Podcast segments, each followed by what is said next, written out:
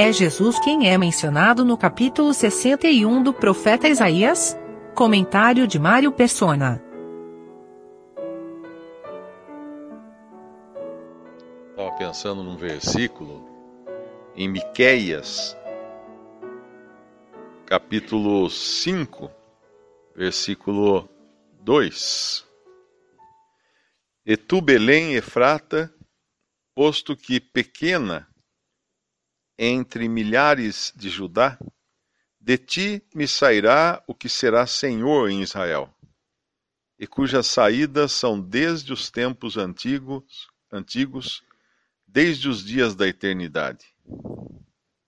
Portanto, os entregará até o tempo em que a que está de parto tiver dado à luz, então o resto de seus irmãos voltará com os filhos de Israel. Ele permanecerá e apacentará o povo na força do Senhor, na excelência do nome do Senhor seu Deus, e eles permanecerão, porque agora será ele engrandecido até os fins da terra. E este será a nossa paz. Eu estava pensando nesse versículo, principalmente porque isso aqui uh, é citado no Evangelho de Mateus, e referindo-se ao Senhor Jesus, como aquele que é desde os dias da eternidade, desde os tempos antigos, desde os dias da eternidade. E aí, quando a gente vem nesse capítulo 61 de, de Isaías, quem está falando aqui? Alguém que, obviamente, já existia aqui, né? Que ele fala: O Espírito do Senhor Jeová está sobre mim, porque o Senhor me ungiu para pregar as boas novas aos mansos, enviou-me a restaurar os contritos de coração, a proclamar liberdade aos cativos e a abertura de prisão aos presos, e a pregoar o ano aceitável do Senhor. Quando a gente vai lá no Evangelho, nós vemos o Senhor também lendo essa passagem e falando: hoje se cumpriu. Na verdade, ele, ele está aqui e ele está lá no Evangelho, ele está aqui em Isaías, e ele é o que é desde os dias da eternidade. Que, que, que maravilhoso pensar em alguém que sempre existiu. Às vezes a gente pensa uh, em Deus, né? Obviamente, Deus é eterno, Deus. Mas quando nós pensamos que existe um homem hoje que sempre existiu, não como homem, mas ele sempre existiu. Então ele estava lá falando isso através do profeta Isaías, Aí ele estava lá na sinagoga em Jerusalém, lendo esta mesma passagem, omitindo o último, o último trecho. Ele não fala lá no Evangelho esse, esse finalzinho do versículo 2, e o dia de vingança do nosso Deus. Ele não fala lá, porque ainda não tinha chegado esse dia de vingança. Ele estava em graça, e, e é assim que ele se apresenta aqui Aqui é o ministério de Cristo em graça. Em graça, em misericórdia, em mansidão. Uh, e ele virá depois, sim, para anunciar, pregoar o dia de vingança do nosso Deus. Mas é, é, é, é bonito ver esse, que sempre foi, sempre é, sempre será. Aquele que não tem começo, não tem fim, que é o Senhor Jesus Cristo.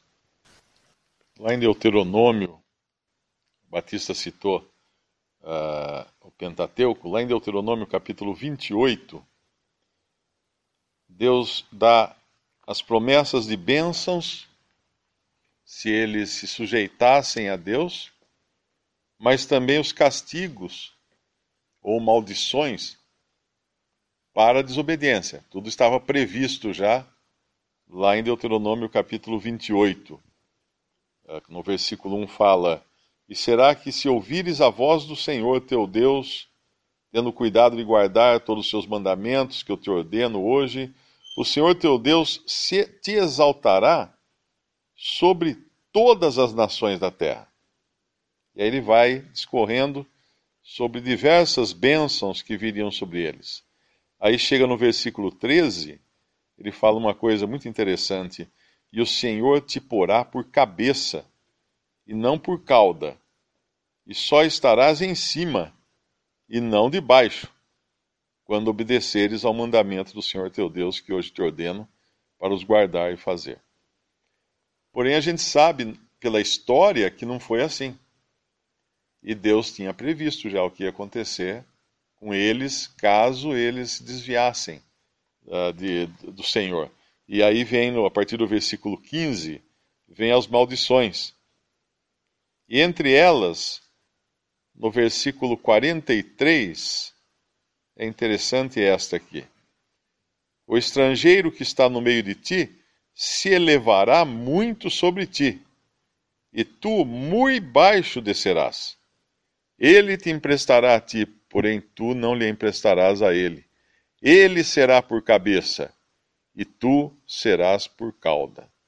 E todas essas maldições virão sobre ti, e te perseguirão e te alcançarão, até que sejas destruído, porque não haverás dado ouvidos à voz do Senhor teu Deus, para guardar seus mandamentos e os seus estatutos uh, que, que te tem ordenado. Agora, isso aqui é um conforto tremendo para nós. Né? Alguém pode falar assim, mas como? Como que uma maldição dessa é um conforto? Uh, realmente, à primeira vista é terrível isso. Mas só da gente pensar no Deus que nós temos, aquele que prometeu bênção para eles se eles guardassem os mandamentos, se eles obedecessem à voz do Senhor, e prometeu maldições se eles não obedecessem.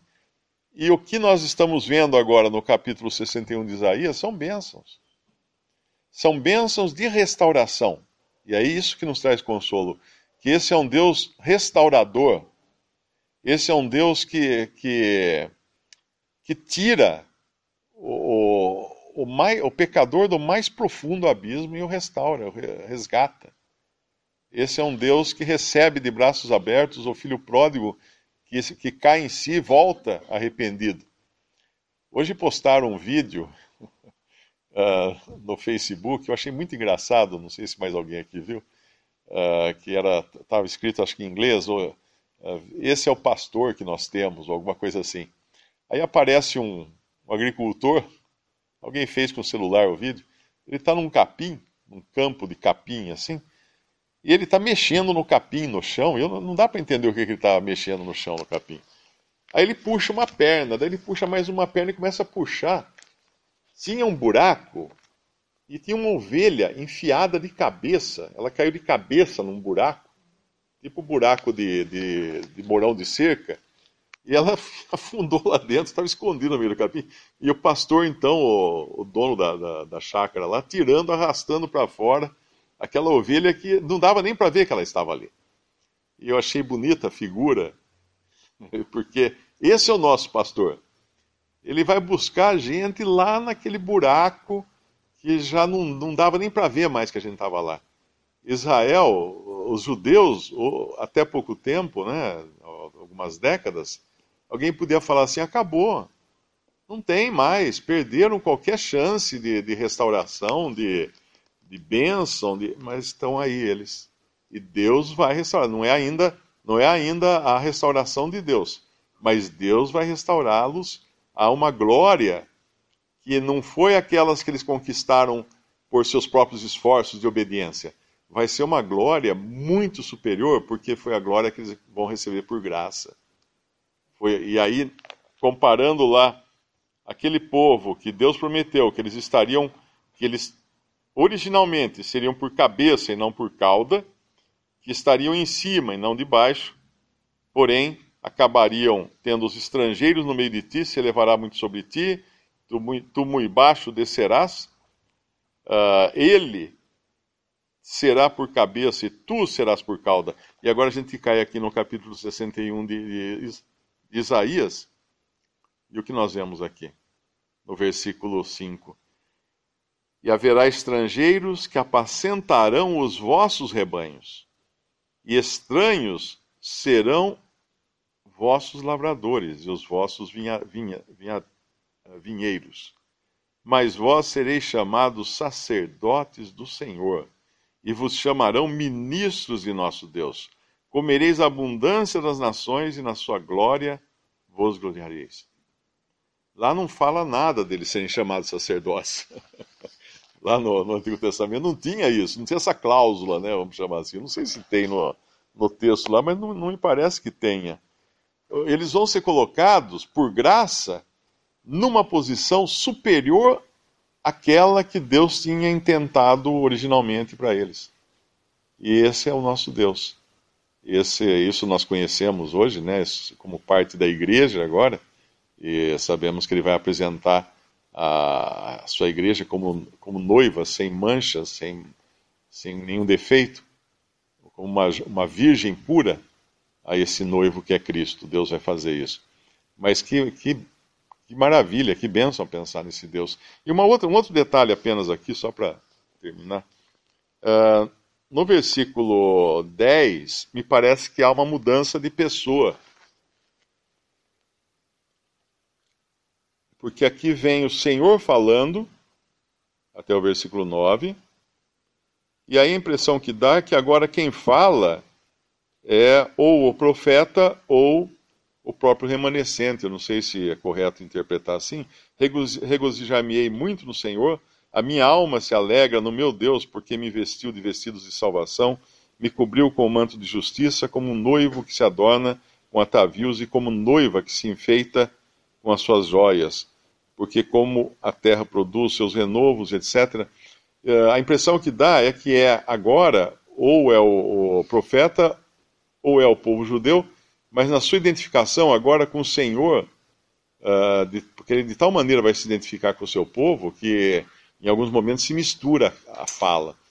Tem, uma, tem um salmo bonito que tem os, as três pessoas da Trindade, não me lembro agora, as três pessoas da Trindade falam no salmo. É muito interessante ver isso. E uma vez eu, eu li alguma coisa, e aí eu passei até a gostar de música clássica, é, que essa, esse artigo dizia que para você apreciar música clássica, tem que escutar como se fosse uma conversa entre os instrumentos. Um instrumento fala, outro responde, outro comenta, outro retruca. E aí, quando você começa a enxergar assim, faz todo sentido a música clássica. E, e aqui nas profecias também. Uma hora é o Senhor Jesus falando, uma hora é o Espírito Santo falando, uma hora é Deus, no sentido amplo da divindade, falando, outra hora é o salmista ou o profeta falando.